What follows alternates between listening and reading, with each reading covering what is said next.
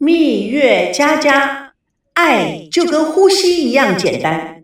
长篇有声小说，荣海兰创作，今天即将播出第二十二幕第八集《青蛙下蛋》。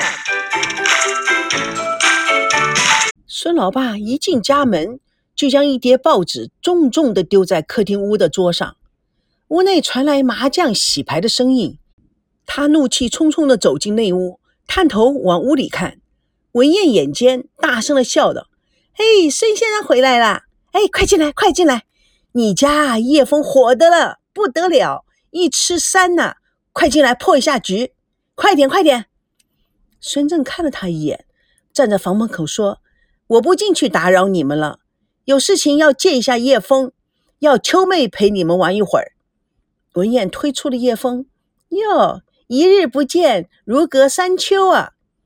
叶枫出了屋，孙正拉了他到一边。叶枫打开他的手：“你又发什么疯啊？拉拉扯扯的，让人笑话。”孙正将报纸扔给了叶枫：“你们一连打了好几天的麻将了，才两天呢！哼，告诉你啊，我的手艺好的不得了，通吃啊！哎，有什么事情快点说吧。”你还好意思说？也不管管你的女儿？哎，她人在台湾，我想管也管不了啊。再说，我也不能堵住人家记者的嘴啊，不让说吧。上次那次新闻发布会，那个那个台湾的帅哥叫什么来的？嗯，哦，哎，不是也都向记者澄清了吗？说你不关心女儿，你还嘴硬？你先看完报纸再说。你看，你看呀，什么？北京美女孙娜再度落水啊？哦，但这次水不深，因为下面还有裸女垫底。嘿嘿，裸女垫底，这好玩亏你还笑得出来，这又是在搞什么鬼呀？你问我，我问谁呀？你看看这一段，孙娜的前夫以及娱乐圈有名的钻石王老五。争先恐后抢救孙娜，现场一片混乱，而且混淆不清，关系复杂。关系复杂是什么意思啊？哎，我说你这个人很奇怪哟。说女儿没嫁到富贵家吗？你骂东骂西的是你。现在女儿有贵公子追呢，又像疯狗一样的乱咬人。哼，我说啊，你到底是个确定个方向啊？到底什么样的人才能做你的女婿？看你这个人有没有脑子？李明和孙娜从小一起长大，是知根知底的孩子。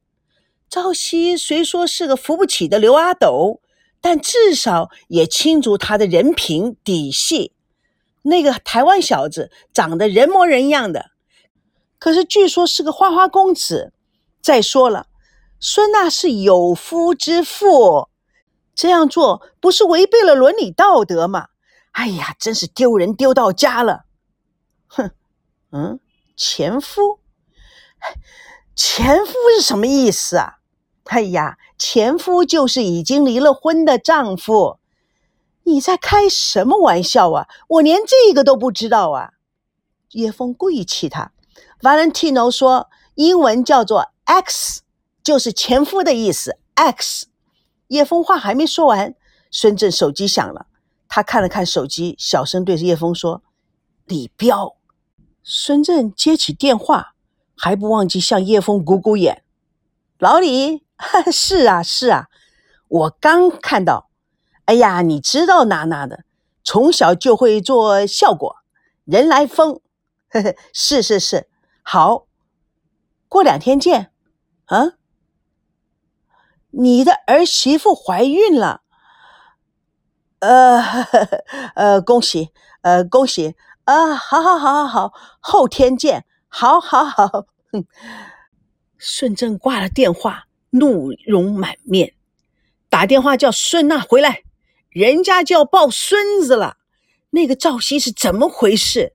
连自己太太也管不了。繁华热闹的夜市中，摄制组一行人正跟着孙娜做采访。孙娜手上拿了一根台湾烤香肠，美滋滋的咬了一口，由由他的嘴里滑下来，一丝丝、一丝丝的。他用小指头一边笑着，一边擦干净，十足的女人味，使赵维康像吸铁石一样的被锁住了。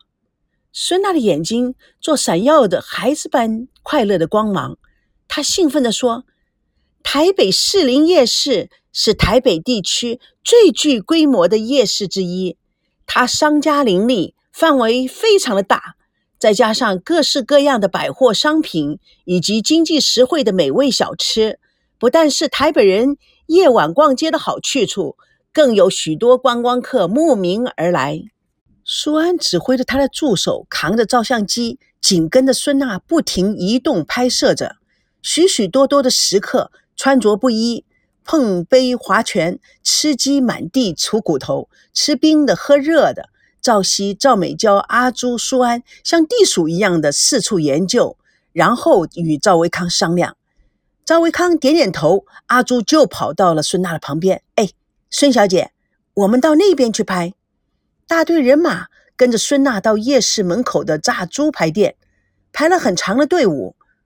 炸锅内热气沸腾，阿朱指着说：“哎，就是这一家。”孙娜看了看周边的情况，自己设计了一下，很专业的，先与店老板研究了几分钟后，拿起了话筒：“台湾十全炸排骨远近驰名，每天都排长队。听说啊，有名了十多年了。”而且味道啊，从来没改过。哎，老板，我们是北京人看台湾的栏目，请问可以访问你吗？排骨阿金说：“可以啦，我租到你，你是大难不死的北京美女。来来来，我请你吃一块锦后甲一级棒。”哎，孙娜一口咬下去，烫的眼泪流下来，却停不住嘴，实在太好吃了，又酥又脆。真不知道如何形容，啊呜，太棒了！排骨阿金对镜头打了个广告，不是盖的啦，这是祖传秘方。大陆同胞到台湾来，一定要到树林夜市来找我排骨阿金，一律打七折，嘿嘿，连护照都不需要看啊，一看就知道，哈哈哈！谢谢谢谢，免客气啊，再来哟，哎。我想请问你啊，你怎么说大陆来的？一看就知道，是因为说话吗？当然知道啦，不是啦，他们说话以前我就知道啦，因为他们穿的衣服不一样。说的热闹，阿朱过来就说着：“西累西累，时间问题，不好意思啊。”拉着孙娜到了另外一个摊位，孙娜看到排列整齐的科仔军队，似乎立正接受军训，她怔了怔。但还是非常专业的笑着说：“士林夜市的第一小吃是生炒花枝，大块鱿鱼花枝炒的香味四溢。老板娘，听说你对品质严格要求，连科仔都像军队一样的排队着站着，整整齐齐的。”老板娘兴奋地说：“我们做生意的品质是最重要的，顾客相信你，到你这边来吃，吃完了回去拉肚子，那是要天打雷劈的。”哎，小姐，出一碗。哎，我尝上一口吧。真是不好意思，一路吃过来，我的肚子就快爆炸了。嗯，真好吃。金好价，就是台湾话“真好吃”的意思。孙娜眼睛都笑得眯起来了，真是名副其实的金好价。哎，要不要带回家？哦，不用了，多谢多谢。哦，免客气。下次再来哟。孙娜看见一群人站着，手中都端着一碗面线，忘情的吃着。这也是士林一绝阿忠面线。各位观众看了这么多人排队站着吃，这也是台湾夜市的一道奇特的风景线。老板阿忠拿着大勺子在锅里搅呀搅的。我们的面线是用柴鱼头汤煮的，韧劲十足，清爽滑口。再淋上海鲜、猪肉、菇类，小姐景后家，你出出看啊！真是忍不住美食的诱惑，我也体现了一下站着吃的感觉。在这里呀，都能寻找到台湾一些现存的或已经消失的夜市的影子。剧组走在士林夜市大街上，他们还拍着一些士林的葱油饼、家传三代的吉利红烧慢羹、生炒三鲜等美味小吃。赵美娇拿了一碗冰，自说自话地迈入了镜头：“嘿，这是青蛙下蛋。”孙娜立刻反应：“哎，什么叫青蛙下蛋？嘿，你大陆妹就不知道了吧？所谓青蛙下蛋，就是粉圆加糖水，再加奶精。因为粉圆煮熟了以后，中心啊会呈现白白的一点，像极了蝌蚪，所以将这种独特的甜点定名为青蛙下蛋。知道了吧？”摄影荧屏显示出赵美娇大口吃冰的可爱表情。导演与摄影说了两句，导演点点头，对大家说：“cut，收工。”孙娜生气地走向赵熙、赵维康。赵美娇叫我大陆妹是什么意思啊？